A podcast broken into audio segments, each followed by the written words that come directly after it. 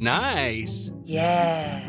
What you're hearing are the sounds of people everywhere putting on Bombas socks, underwear, and t-shirts made from absurdly soft materials that feel like plush clouds. Yeah, that plush. And the best part? For every item you purchase, Bombas donates another to someone facing homelessness. Bombas. Big comfort for everyone. Go to bombas.com slash ACAST and use code ACAST for 20% off your first purchase. That's bombas.com slash ACAST. Code ACAST.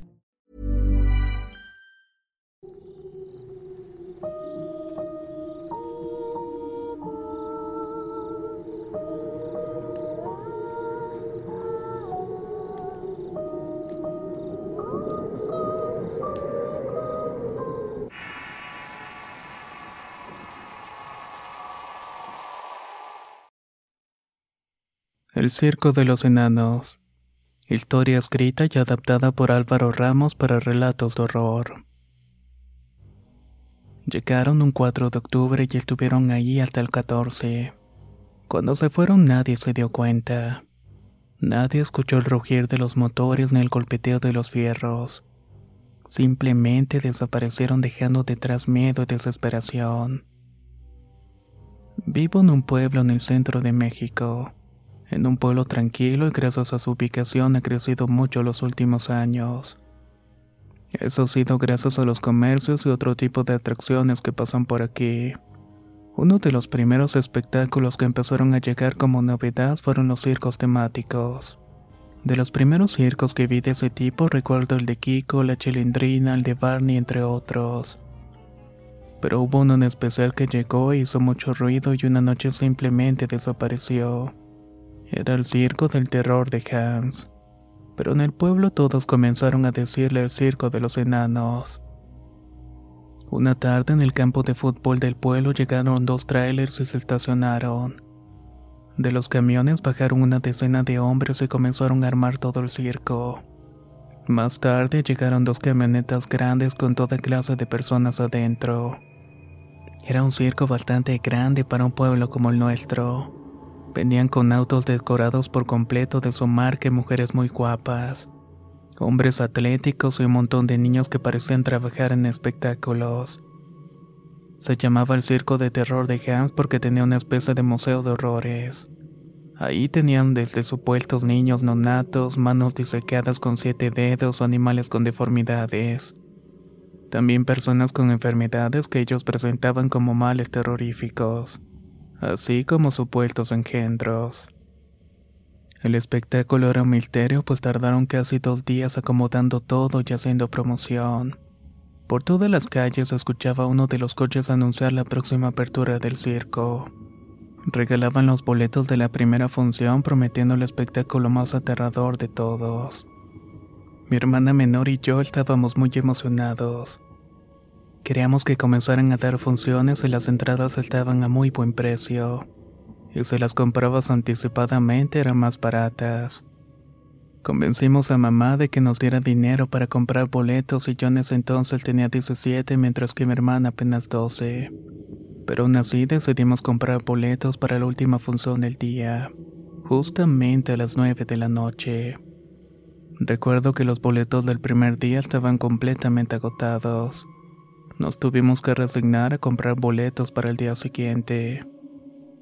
El día de la apertura era un jueves y todo el pueblo y lugares cercanos se enteraron de esto. Hubo fuegos artificiales y muchísima promoción en la radio. Cientos de personas asistieron aunque no tuvieron boleto para la función. Muchos solamente iban al Museo del Horror a ver las increíbles criaturas que tanto anunciaban. El día de la apertura pareció salir bastante bien y todos estaban hablando del circo a pesar de que no todos habían podido entrar al espectáculo. Pero todos hablaban de lo mismo.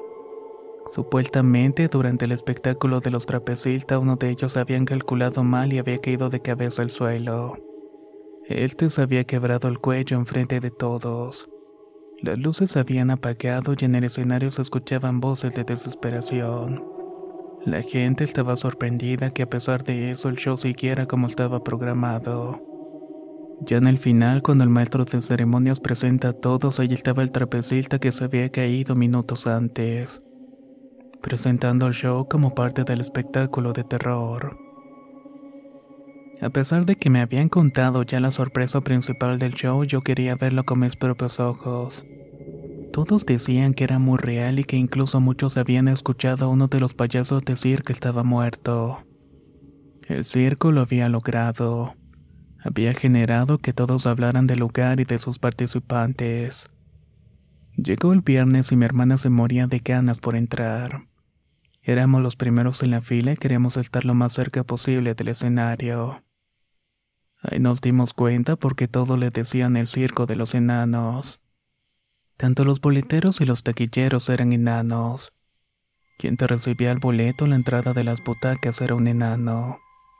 En el interior de la carpa caminaban por todos lados un grupo de enanos disfrazados de cualquier cosa que te puedas imaginar. Todos con una temática de terror, obviamente. Los primeros números eran muy normales como cosas que ya había visto antes pero con un poco de terror, aunque poco a poco subía un poco la intensidad de los actos. Uno de los números que presentaron era totalmente actuado por enanos, y ciertamente era muy incómodo de ver. En ese acto, un grupo de 10 enanos capturaba una de las bailarinas y la amarraba y la arrastraba por todo el escenario golpeándola con artículos de espuma. Era como si fueran payasos divirtiéndose. Después la subían a una mesa de madera y todos bailaban alrededor cantando y abrazándose. Entre todos vestían a uno de ellos con traje y sombrero y lo subían a la mesa. Otro enano vestido de cura hacía la mímica de estar oficiando una boda entre el enano de traje y la bailarina, la cual continuaba amarrada en la mesa. Los demás no paraban de reír y celebrar mientras que el enano intentaba besar por la fuerza a la bailarina que se resistía. Terminaba con dos enanos tapándole la cara a la mujer hasta supuestamente asfixiarla, haciendo que por fin el enano pudiera besarla. Después levantaban a la mujer supuestamente muerta, la hacían bailar y caminar entre ellos. Repito, todo seguía pareciendo un número de payasos.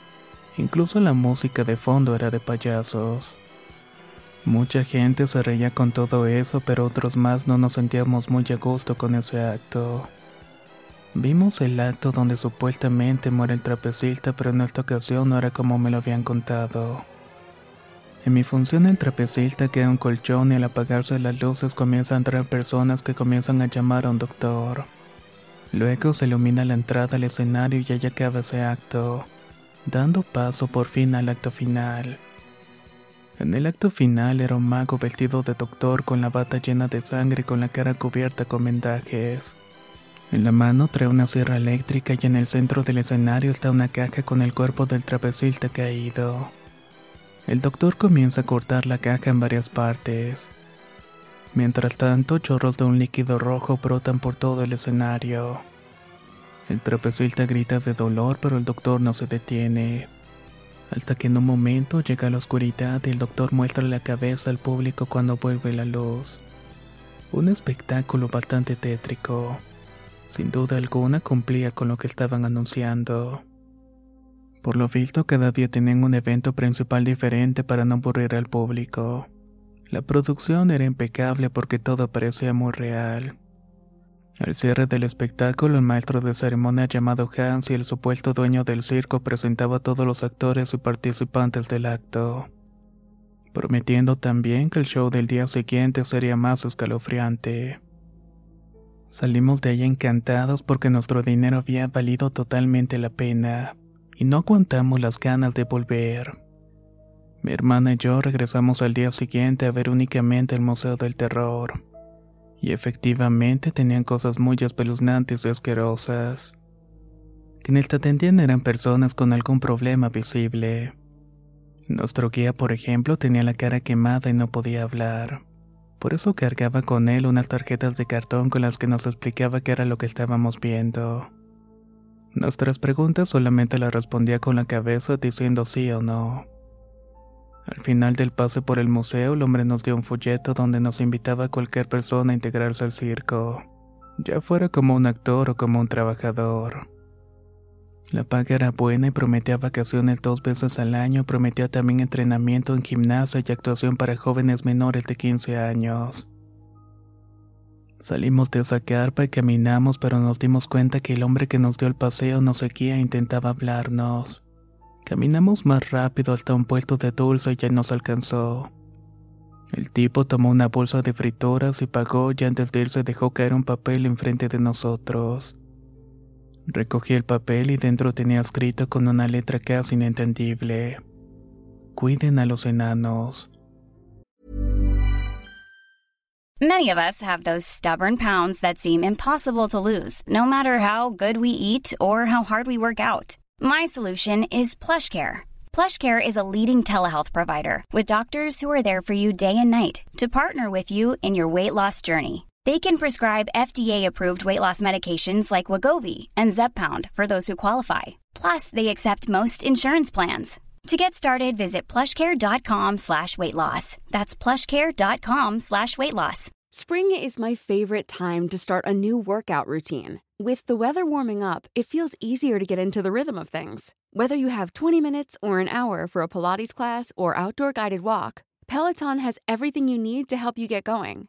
Get a head start on summer with Peloton at onepeloton.com.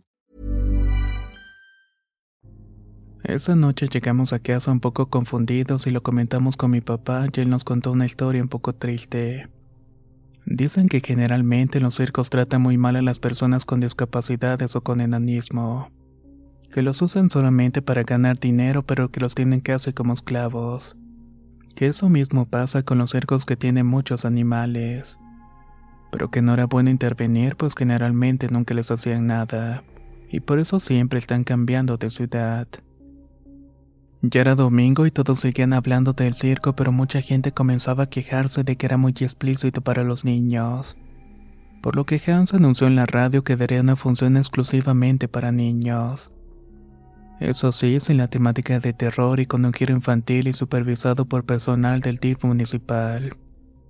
Asimismo, invitaba a todos los niños a ir a las dos funciones del día martes que serían totalmente gratuitas. Los niños más pequeños enloquecieron y los padres no pudieron hacer más que llevarlos. Total tenían el aval del DIF y la supervisión del ayuntamiento. El lunes no hubo función porque se encontraban todos trabajando para la función especial del martes. Las personas que se acercaban al campo a ver eran impedidas por una enorme carpa que se acordonaba en todo el circo. No querían que nadie viera lo que estaban preparando y eso aumentaba más las expectativas. El show de niños fue todo un éxito. Todos los niños salieron de ahí emocionados y muchos niños conocidos nuestros ya no querían ser doctores o futbolistas. Muchos querían trabajar en un circo. Era así de grande la euforia que causaba el circo de los enanos en el pueblo. Jueves y viernes las funciones volvieron a la normalidad con el terror en todo su esplendor. Pero poco a poco había menos gente en las funciones. Ya todos habían visto el espectáculo y a otros les habían contado de qué trataba. Para la función del día sábado 3 ofrecieron un 2 por 1 en todas las entradas y mi hermana y yo aprovechamos. Ese día llegamos temprano pues con la fama del circo muchos puestos de comida de juegos habían colocado alrededor del campo de fútbol. Nos pusimos a jugar en un juego de canicas en lo que comenzaba la función. De la nada el hijo de la señora que tenía el juego donde estábamos vio a su hijo llegar con un niño todo golpeado sangrando del ojo. La mujer le preguntó a su hijo qué era lo que había pasado. El niño le contestó que vio al niño salir corriendo de la carpa del circo con la cara llena de sangre, que por esa razón lo había traído hasta aquí. Resultó que el niño no sabía hablar bien y tenía unos seis años y muchas marcas de golpes en todo el cuerpo. Lo vimos bien mientras la señora lo revisaba y nos dimos cuenta por su pantalón que era uno de los que participaban en el acto de los enanos. Uno de esos que salían con la bailarina. Recordaba muy bien sus vestimentas pues estuve muy atento a ese número por lo retorcido que me parecía. Le pregunté si trabajaba en el circo si sus papás trabajaban allí. A lo que él respondió así ambas cosas. La señora del puesto intentó llevarlo de regreso al circo, pero el niño se resistía y entonces el hijo de la señora dijo, es que dice que les pegan mucho y que cuando cumplen ocho años les queman la cara. La señora nos vio y toda nerviosa fue a hablar con uno de los compañeros que tenían un puesto de refrescos. Comenzaron a hablar entre ellos y decidieron que le hablarían a las autoridades para que vieran al niño antes de entregarlo al circo, ya que estaba muy golpeado y con una herida en la cara. Mi hermana y yo nos fuimos acercando al circo para entrar a la función y la verdad íbamos muy preocupados por el pequeño. ¿Y si no son enanos y todos son niños disfrazados? Me preguntó mi hermana mientras íbamos caminando. No puede ser. Los que te dan los boletos y todos los que te reciben son enanos. Se les puede ver en la cara. Contesté. Sí, pero solo a ellos se les ve la cara. Todos los demás traen máscaras y maquillaje. Además, no caminan como caminan los enanos. Los niños no podrían cargar solitos a la mujer del acto que hacen. Pesan mucho para ellos. Y si entre todos ellos les ponen a dos enanos que son los que cargan casi todo el peso. Olvídate de eso. Ahorita que vemos el acto checamos todo lo que tú dices. La función comenzó con retraso y Hans salió a advertirnos que por cuestiones ajenas al circo ese día la función iba a ser más corta de lo normal. Pero que para compensarnos nos daría una función gratis el lunes para todos los asistentes. La función comenzó como siempre con los mismos actos circenses conocidos pero al llegar el número de los enanos se los saltaron y también al show de los trapecistas que se caían. En esta ocasión hubo caída y el show terminó con un espectáculo de payasos seguido por todo el escenario. La gente salió descontenta y algunos pedían su dinero de regreso y nadie les daba la cara. Hasta que vimos que una ambulancia llegaba deprisa y se estacionaba en la parte trasera del circo. La gente corrió a ver qué era lo que había sucedido y todos nos imaginábamos que algo malo había pasado. Por esas razones que habían recortado el show. Por voces de la gente que estaba más cerca nos enteramos que se habían llevado una ambulancia a una de las bailarinas y que la policía estaba cuidando que nadie más saliera de allí. Nadie sabía qué pasaba y la gente comenzó a irse del lugar a ver que las luces comenzaron a apagarse. Esa noche mucha gente especulaba qué había pasado en ese lugar con la mujer. Se hablaba que la habían trasladado al hospital a una ciudad a media hora de distancia. En ellos vi el miedo, el dolor y la soledad. Muchos de ellos ni siquiera tienen nombre y no recuerdan a su familia. No saben hacer otra cosa y no se quieren separar. Si intentas alejar a uno, los demás se ponen agresivos y algunos de ellos se comportan como adultos todo a pesar de su corta edad. Esos malditos les hicieron mucho daño. Aún recuerdo haber leído esa noticia en el periódico algunos días después. El pueblo estaba completamente en shock con lo sucedido y sorprendidos con la manera en que todos habían desaparecido sin dejar rastro. La madrugada del domingo la gente del circo desapareció dejando detrás el miedo y la desesperación. El miedo de los niños que abandonaron allí de la mujer hospitalizada que sabía que iría presa por complicidad. Y la desesperación de cuatro familias de que sin darse cuenta les habían arrebatado sus hijos pequeños para siempre. Resultó que el sábado por la noche gente del DIF llegó a revisar al niño que se había escapado del circo. Descubrieron que tenía el cuerpo lleno de cicatrices y que presentaba un ligero grado de retraso. El niño como pudo le dijo que había más y que esa noche dos de ellos cumplieron ocho años. Esto unado la declaración de la bailarina que dijo que había sido atacada por los enanos y que solamente estaba siguiendo las órdenes de Hans. La orden era quemarles la cara con ácido a dos de los que cumplían ocho años, pues comenzaban a crecer de tamaño ya no iban a ser usados como enanos. Los iban a comenzar a usar como freaks en el museo y en la promoción del circo. La mujer y su compañero tramoyista se llevaron a los dos a los campers, pero los demás los atacaron con fierros, piedras y palos.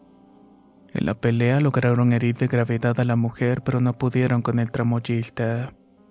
Él te pidió ayuda y entre todos los demás lograron contener y encerrar a los pequeños. Pero les faltaba encontrar a uno que fue al final quien habló. Cerca de las 11 de la noche, con las luces apagadas, autoridades municipales llegaron a resguardar a los niños. Estos no permitían que nadie se les acercara y actuaban como salvajes. Cuando los comenzaron a meter a las camionetas del ayuntamiento para trasladarlos al DIF, estos mordían y golpeaban a quienes se les pusieran enfrente. Hans y los demás adultos se encerraron en los vehículos alegando que no bajarían hasta que llegara el abogado del circo. Con la mujer en el hospital y los niños bajo el resguardo de las autoridades, el policía acercó al campo de fútbol. Esa noche los vecinos se fueron a dormir pensando que el otro día estaría claro, pero fue todo lo contrario. Al amanecer se dieron cuenta que el círculo y los vehículos ya no estaban. En las camionetas de la policía estaban los elementos policíacos completamente inconscientes. Nadie había escuchado nada. Todos se preguntaron lo mismo. ¿En qué momento se fueron y cómo hicieron para que nadie los vieran irse del pueblo en tan pocas horas? Abandonaron a los niños que habían robado tiempo atrás a la mujer que se había encargado de tenerlos controlados como animales. Abandonaron el pueblo llevándose con engaño a cuatro niños de este. Niños a los que nunca volvieron a ver. Tampoco volvimos a saber nunca del circo de terror de Hans. Por mucho tiempo investigué sobre ese circo y sus personajes. Encontré que los circos de fenómenos como se conocen en algunos lugares estaban siendo prohibidos en muchas partes del mundo, incluso aquí en México. Esto porque le daban un trato inhumano a las personas con deformidades que presentaban en los espectáculos. Esa era la razón por que recorrían pueblos pequeños donde sobornaban autoridades para no ser multados o clausurados. También supe que el nombre de Hans hacía referencia a una película llamada en español La Parada de los Monstruos o simplemente Freaks en inglés, donde el dueño de un circo alemán de nombre Hans era un enano y se enamoraba de una bella trapecista del circo. Pero este era traicionado y como venganza todos los freaks mataban a la mujer y a su amante. Algo muy parecido al número de los enanos que había visto en el circo. Cuando la noticia se corrió por la región, comenzaron a descubrirse otros casos de circos que a su paso por los pueblos dejaban la incertidumbre de la desaparición de niños y mujeres. Cuando cuento esta historia, nadie más conoce o ha escuchado hablar sobre este circo. Todos conocen algún circo parecido pero con diferente nombre. Hoy el campo de fútbol es un salón de usos múltiples. Se decidió construir ahí después de que en una excavación encontraron enterrado un hombre desnudo con el cuello completamente roto. Supuestamente es el cuerpo de aquel trapecista que cayó en la primera función del circo, y del que se inventaron que supuestamente había estado planeado. Así que tengan cuidado ya que es octubre, y no vayan a visitar el circo de los enanos.